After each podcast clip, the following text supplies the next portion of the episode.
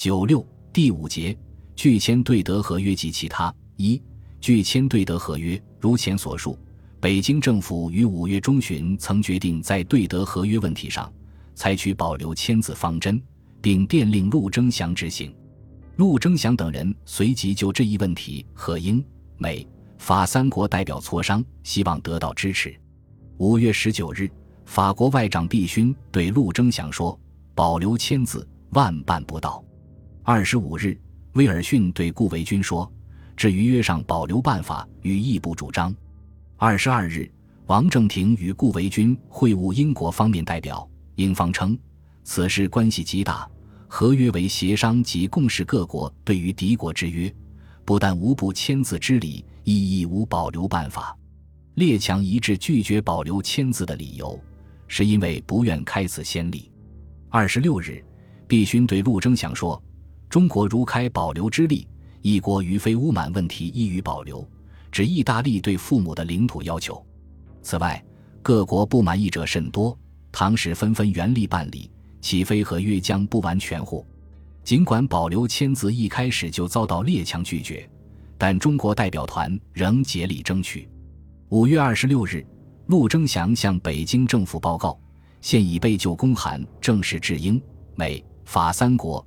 将非保留不能签字情形显明表示，以观其后。总之，无论如何，对于保留一层，必在竭力办理，至最后之时而止。这样，中国代表团于五月二十六日再次向和会提出保留签字的要求。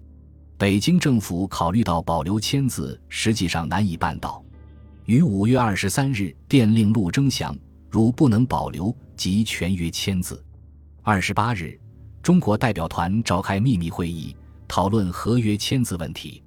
王正廷首先发言，明确反对签约，并指出中国从前外交接主勋让，遂损失种种权利。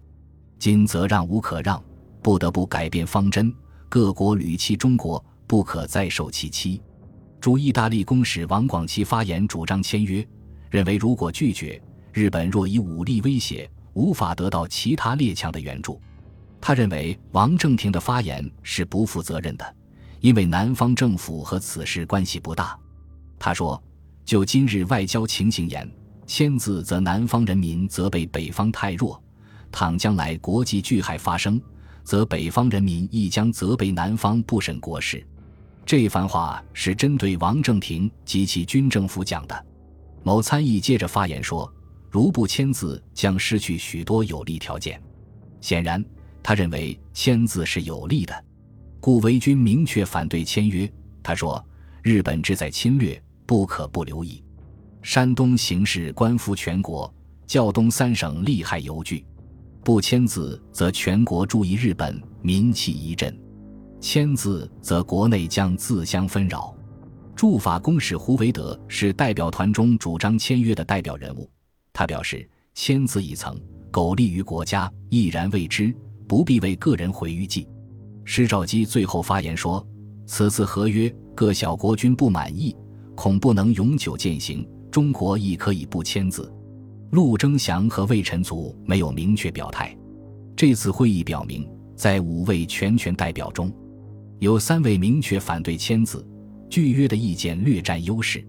这次会议是中国代表团召开的最后一次会议。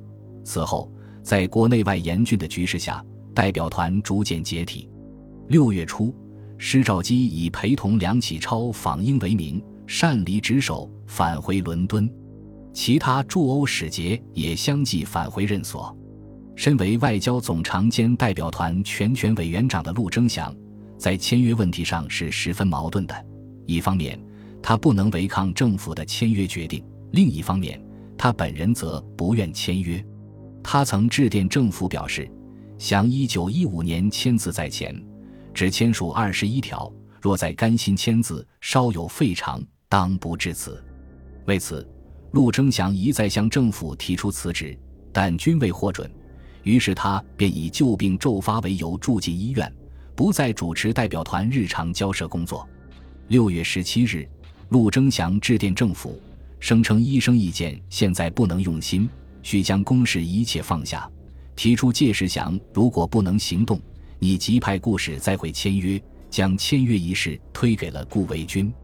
在这种极其困难的局面下，顾维钧勇敢地承担起最后的艰苦的交涉工作，顽强地继续交涉，保留签字，成为中国代表团后期工作的实际主持者。北京政府在五月二十四日的电报中曾表示，保留如不能办到，即全约签字。该电发表后，遭到安福国会猛烈抨击。六月九日，在李胜铎主持下，安福俱乐部召开全体议员大会。安福干将光云锦拿出一份他起草的电稿征求意见，指出：查日前政府提交众议院请求同意之资文，指五月二十日资文，对于青岛问题曾经郑重声明，主张暂行保留，以为翌日挽救地步。经国务院静电所云，使青岛问题已在签字之列。与政府提交众议院咨文全然不符，书刊害意。该电稿最后表示，上次众议院开会，对于青岛问题已有明确之表示。今后政府外交计划纵有变更，议员等一日在职，绝对不能承认。该电稿当即经表决通过，以安抚俱乐部全体国会议员的名义派发。该电发于六三运动高潮之中，钱能训内阁风雨飘摇之际。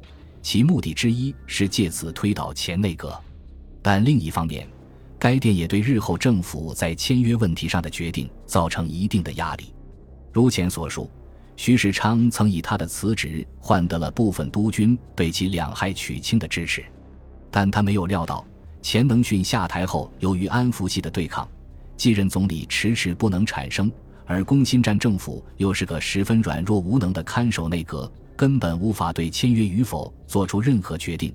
正如北京政府后来编撰的《巴黎会议关于骄傲交涉纪要》中所说：“政府以民意所在，既不敢轻为签字之主张，而国际地位所关，又不敢轻下不签字之断语，左右掣肘，而地位日臻困难矣。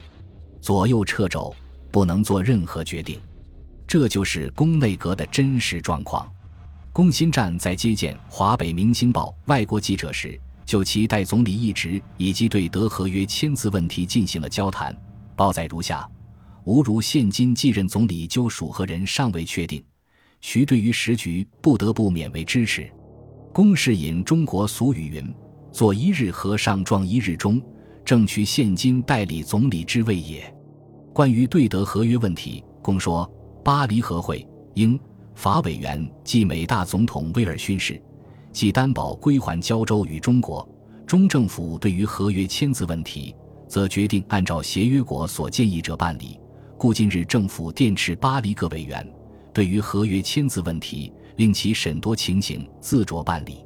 这是一个十分周到圆滑的谈话，既表示按列强的意见办理，以讨好列强，又不给中国代表任何明确指示，而令其自着办理。以避免承担任何责任，这便是攻心战应付时局的基本方针。随着对德合约签字日期的迫近，全国学联等群众团体纷纷通电要求拒签合约。安福国会也于六月二十五日通过一项给政府的建议案，要求拒约。六月十九日，山东省议会、省商会、省学联等七团体选派了一个八十五人的请愿团进京请愿。提出三条要求：第一，拒签对德合约；第二，废除高徐顺济铁路合同草约；第三，惩办卖国贼。二十日，请愿团由北京山东同乡会会长、军警督察长马龙彪陪同，整队来到总统府。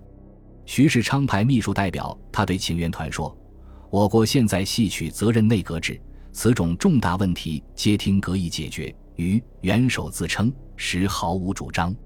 不久前，徐世昌还在辞职咨文中坚持两害取清，现在则表示毫无主张，将一切推给责任内阁。由于请愿团坚持要见徐世昌，徐最后答应。二十一日由龚新战接见，二十二日再由徐接见。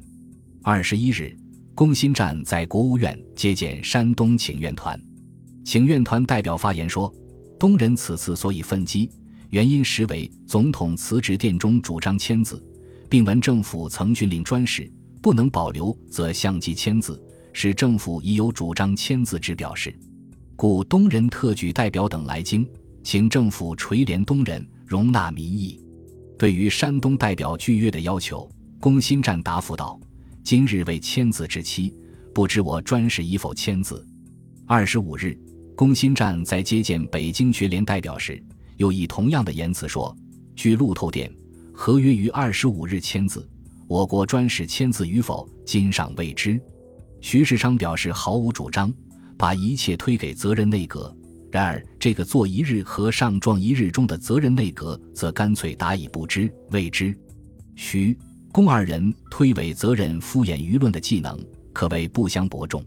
但有一点值得注意：徐、龚在这一时间，迫于人民群众的巨大压力，在未敢公开坚持两害取轻、毅然签字的主张。二十三日，徐世昌在中南海怀仁堂接见由马龙标。吴炳湘陪同前往的山东请愿团，关于对德合约问题，徐说，政府亦系主张保留山东三条，与诸君意见相似，前已去电，令驻欧委员相机图保留方法。唯此次欧洲合议，各国意见分歧，利害冲突，无论何国不能贯彻其主张。以美国之强，威尔逊总统直和一只牛耳，犹不免有失意之事。而况弱国外交，安得必求其有圆满结果？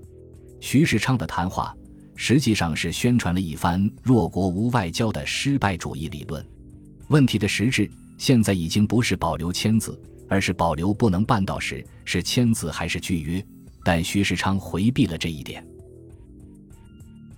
本集播放完毕，感谢您的收听，喜欢请订阅加关注，主页有更多精彩内容。